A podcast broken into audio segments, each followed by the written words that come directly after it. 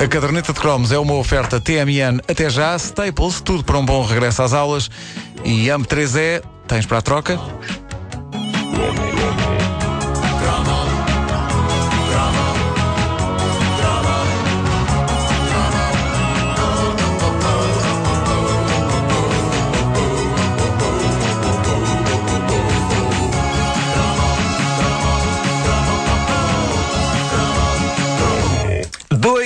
Meus heróis preferidos dos meus anos de infância eram, na verdade, dois vilões, o que mostra como a minha mente é algo tortuosa. Mas uh, isto é um facto: há vários vilões cujas missões na vida e a sua falta de sucesso nelas sempre me comoveram e mereceram a minha compaixão. Por exemplo, o Coyote, que queria desesperadamente apanhar o Bip Bip, não é? O Roadrunner, como dizem as pessoas mais pretenciosas e tal. Mas merecia, merecia a simpatia, de facto.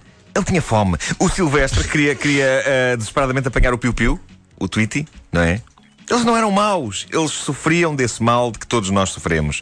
Estavam com larica. Ou então eram queriam stalkers. almoçar. Eles não eram maus, eram stalkers e andavam só Eu acho que era, lari... eu acho que era larica. É a natureza, Era larica, é? é, a natureza. Ah, era a natureza. Tinham, tinham um ratinho no estômago. Quer dizer, isso o Tom. Quando andava atrás do Jerry, queria ter um ratinho no estômago. Bom, ah, mas portanto, todas estas figuras eram simplesmente movidas pela nobre e digna necessidade de alimento e acabavam invariavelmente estraçalhados ou a cair de precipícios gigantes. Os dois de que vos falo neste cromo eram um caso diferente. Estes nem por isso mereciam compaixão, porque o mal deles não era fome, era pura e simples ganância e sede de vitória, seja por que meios for. Mas havia qualquer coisa na persistência daquele duo, apesar de perderem sempre, que faz deles, para mim, verdadeiras referências. Falo de Dick Dastardly e do seu cão de riso asmático Muttley, que primeiro conhecemos como uma das equipas da surreal série de desenhos animados.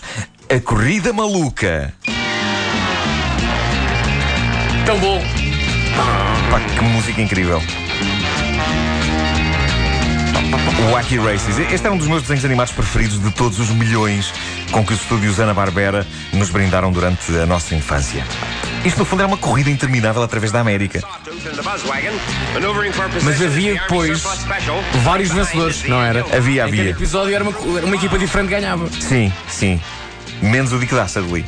Ah, aquilo durava, era, aquilo era uma corrida interminável, durava dezenas de episódios, onde, eh, para além de valer tudo, eh, participavam os carros mais inacreditáveis de sempre, desde o bólide feminino de cor-de-rosa da Penélope até à carripana que parecia uma casa assombrada, passando pelo carro vintage dos gangsters ou o dos pré-históricos que, para fazer o carro andar, tinham de bater com cacetes enormes nas respectivas cabeças alternadamente. Que eu sempre, sempre gostei do pormenor ser alternadamente, não é? Uh, o Wacky Races era um fartote, mas o meu carro preferido era claramente o de Dick e Muttley. Dick que naquela altura e muito por influência das revistas brasileiras de quadradinhos, era conhecido em Portugal como o Dick Vigarista. Lembram-se dessa designação? Pá, Dick Vigarista, é mesmo tuga. Era mais fácil dizer, na verdade, isto- isto- acho que foi no Brasil que surgiu esta, esta designação, mas de facto era mais fácil dizer do que Dastardly.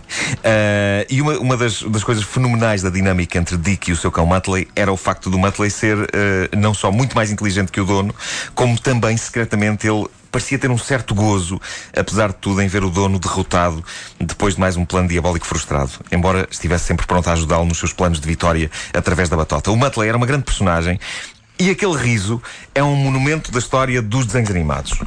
Eh, Põe lá aí, Vasco.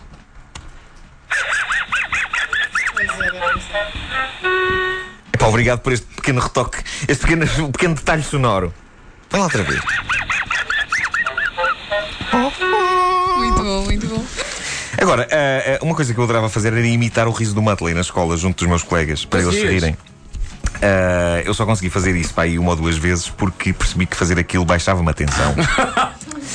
baixava-me a tensão. Talvez eu fizesse aquilo com demasiada força e sem controlar a respiração, não sei. Sei que uma vez quase desmaiei, no fim. E ainda hoje não tenho a certeza se o que fez os meus colegas de escola rir foi a minha imitação do Muttley ou o facto de ter quase caído para o lado no final.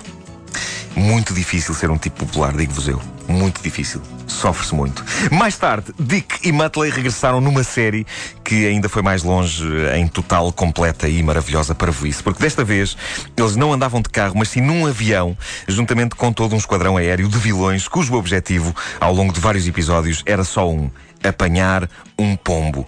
E a série chamava-se Os Malucos das Máquinas Voadoras. Tinha um dos melhores temas de genérico de todas as séries que nós víamos naquela altura.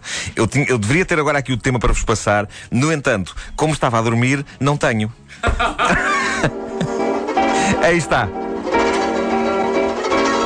O que vale é que tenho colegas de uma decência e de um profissionalismo. É pá, isto é incrível. Lembram-se disto? the use snickering, floppy-eared hound? When courage is needed, you're never around. Those medals you wear on your moth-eaten chest should be there for bungling at which you are best. So stop the pigeon. Stop the Pigeon. É pá, que conceito mais demente. Todo um esquadrão de vilões desesperadamente usando todos os meios e as armas mais sofisticadas para caçar um pombo. Um pombo correio de ar fofinho. E se bem me lembro, ao longo de todos os episódios da série, nós nunca ficávamos a saber por que raio é que eles queriam matar o pombo. Não sabia. A verdade é que o pombo nunca foi apanhado, mas eu dava tudo para saber o que é que ele transportava naquela sacola que fazia com que os maiores vilões aéreos o quisessem deter. Os malucos das máquinas voadoras eram daqueles eh, desenhos animados que a RTP passava na nossa infância, não apenas no lugar eh, da programação que estava destinada a nós, pirralhos da época, não é? Tipo os tempos dos mais novos e isso, mas. Não sei se vocês lembram disso, mas era quando era preciso tapar um buraco na emissão. Havia uma falha na emissão. Pumba! E é triste hoje a tecnologia ter avançado a um ponto em que já não há buracos para tapar nas programações das televisões. Embora haja muitos programas que são verdadeiros buracos eles próprios. Desculpem, eu dormi pouco. mas, mas sinto saudades de uma boa, uma boa falha técnica, não sentem? Oh, pá. Epá, era, era, era um momento de limpeza. O interlúdio. Ahm, Sabes o que é que eu me lembro? Da cavalgada das Valquírias de Wagner, enquanto passavam imagens de caiaques em rápidos. sim, e não só. eu- E a olha, imagem passava dentro de momento. Puseram no YouTube, não sei se foi Oh, o Lusitânia TV ou o quê, mas, mas puseram no YouTube recentemente um vídeo de um desses interlúdios. eh, não, era, não era dos caiaques, era de um, de um tipo a fazer eh, ski aquático. Ok. Ah, Era sempre um motivo aquático. incrível. Não, incrível. desculpem lá, mas uma falha da, da emissão da RTP nos anos 80 para mim é isto. É, pá. Também Sempre passa. aquele videoclipe bucólico. Pá. O Começava com, com um carro a atravessar assim. É pá. Já sei, já sei, já sei, sim. Esta canção é monumental. Bem, isto passava sempre, sempre, sempre. Vou deixar um bocadinho. Houve falha técnica na rádio comercial. Epá, eu adorava que houvesse. Não, não podemos ter falhas técnicas aqui na comercial, não é? Tínhamos uma falha técnica, mas, mas como não tínhamos imagem, alguém tinha que estar a dizer continuamente. A emissão segue dentro de momentos. Mas eu, eu- sinto saudades de uma boa falha técnica televisiva, porque nessas alturas eles ou iam buscar um teledisco como este, ou também, eu lembro-me do Alive and Kicking do Simple Minds Sim, ah, também, ser também, usado como também. tapa-buracos, ou então punham desenhos animados. E, eh, eh, conforme a gravidade da falha técnica, passavam mais ou menos desenhos animados. As falhas técnicas graves eram uma alegria porque podiam significar para aí três episódios seguidos dos malucos das máquinas voadoras. Ah, infelizmente, se vocês bem se lembram, quando a falha técnica era resolvida, eles impiedosamente cortavam o desenho animado que estava a dar. Mesmo que a história fosse a meio. Isso era de o que eu achava nojento, Sim, nojento e uma tremenda falta de respeito para com a petizada. Para terminar, permitam-me que tente aqui uma coisa. Estão prontos? Vamos a isso. Alguém me traga um copo de água com açúcar.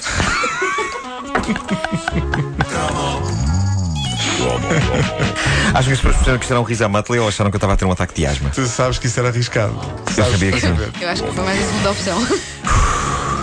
Caderneta de cromos, oferta TMN até já. Staples, tudo para um bom regresso às aulas. E Amber 3E, tens para a troca?